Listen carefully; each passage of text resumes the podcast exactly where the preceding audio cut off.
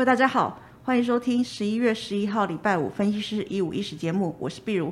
在昨天的美国股市表现真的是相当的令人振奋啊，因为美国十月份的 CPI。这个地方显著的出现一些降温的动作，而且也发现说，Fed 官员其实他们在谈话当中已经语带保留，甚至释出鸽派的言论。所以说，在昨天的这个美国股市是呈现开高走高，美债值利率是呈现跳水的动作，而且美元指数也是创了这十年来最大的跌幅。中场道琼指数上涨一千两百零一点，涨幅是三点七个 percent。另外，在纳斯达克指数的状况是相当的大，尤其是在涨幅是来到了七点三五个 percent。至于费半的话，涨幅更大，是来到了十点二一个 percent。美国十月 CPI 降到七点七个 percent，是今年以来最小的增幅，而且市场是原先预期七点九个 percent，以这个数字来讲是明显低于市场预期，尤其是在二手车、服饰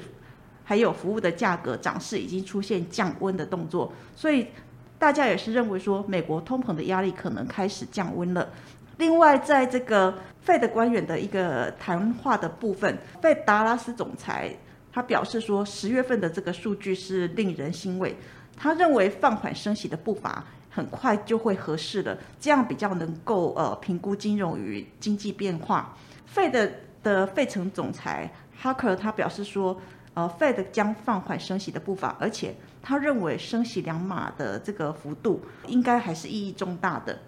至于说凯撒斯分行的这个总裁 George，他表示说，呃，在决策判断对经济利率反应的时候，更有节制的升息可能特别有用。另外，就是在旧金山分行的这个总裁 Daly，他表示说，Fed 不想再犯一次过早停止升息的错误，所以。放缓升息是合适的，所以从最近呃多位的官员的一些谈话，其实看得出来，大家对于放缓升息的一个状况，应该已经有一些初步的一个共共识了。那以芝加哥交易所 CME 的 Fed Watch 这个工具来看的话，目前市场是预计十二月升息两码的这个几率是高达八十个 percent，在前一天也就是礼拜三，这个市场预期只有六十个 percent，所以以交易的一个直接。做一个交易的一个数据来看的话，看起来呃升息的两码的几率是相当的高。那以最近市场氛围这个来看的话，其实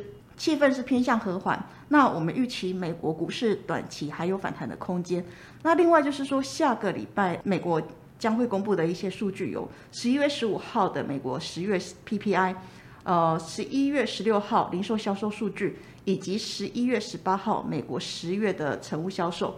那在台股的部分，其实以昨天台股的表现来看的话，最主要还是受到美国其中选举没有出现红潮，那市场希望落空，而且大家等待 CPI 的数据公布，拖累美国股市的拉回，所以昨天台股的表现是呈现一个随美股拉回收跌超过百点，那日线这个部分是收出呃。短黑 K 棒，而且下影线有九十二点，那黑 K 大概落在前一天长红 K 的这个中间，而且没有破前一天这个长红 K 的低点，价量也呈现配合。那我们观察台股的十月份短底这个地方已经逐逐渐的打出来了，之后是呈现温和放量上扬。那昨天是持续站上五日啊、十日跟月线，而且短均持续上扬。不过由于说现在。K D 指标这里已经处于过热区，昨天市场稍微观望一下之后，也让 K 值稍微弯折向下。就这个指标的状况来看的话，我们认为，呃，多方还是占优势。可是力道这个地方是稍微出现观望，但是无碍多头的一个走势。昨天 CPI 数据公布之后，看到数据降温，美国道琼暴涨了千点之多。那台湾的 ADR 股票其实很多都是全指股，呃，都是呈现一些呃比较明显的。上扬，尤其是在晶圆代工啊，或者是封测，都有八趴或九趴的这个表现。那我们预计将会大幅激励今天台股的多头气势。就当前的指数位置来看的话，已经逼近十月上旬的这个起跌点，而且季线持续下降到万四这附近。由于说季线在今年以来就是台股上头的这个锅盖，在今年二月二十四号跌破之后。即便说这段期间季线这个地区有收复，常常都是昙花一现，所以呃，短期来看，基线将是上方的第一个观察压力。那我们认为说，现阶段盘势应该还是偏多的区间震荡为主。那选股以平价位阶低的这个中小型电子股为优先。在三大法人的一些动向来看的话，当然了，昨天的一个拉回让三大法人是呈现合计卖超的一个状况。那三大法人合计卖超六十亿元。至于说在外资的部分是呈现一个卖超十六点八五亿元。呃，相较于十一月九号，在昨天它的卖超的金额是，它是呈现一个卖超的动作。我们观察到卖外资在买超金额最大个股是。在集中在呃比较属于消费性的 IC 设计呀，还有在细制材、大型的晶圆代工股以及货柜航运。至于说它卖超金额最大的个股，则是在高阶的晶圆代工、电子组装、高速传输、网通跟生技的类股。而投信的买超是明显缩小，而且低于一亿元。它买超金额最大的个股是集中在像 ABF 啊，或者是 IC 设计，还有细晶圆。至于它卖超金额最大的个股，则是在电子纸、太阳能、汽车零组件、安控跟车用电子。那我们如果说交互把呃投信跟外资他们在这五天买卖超金额最大，而且都是重重复买超的个股，看起来，如果说以买超的部分，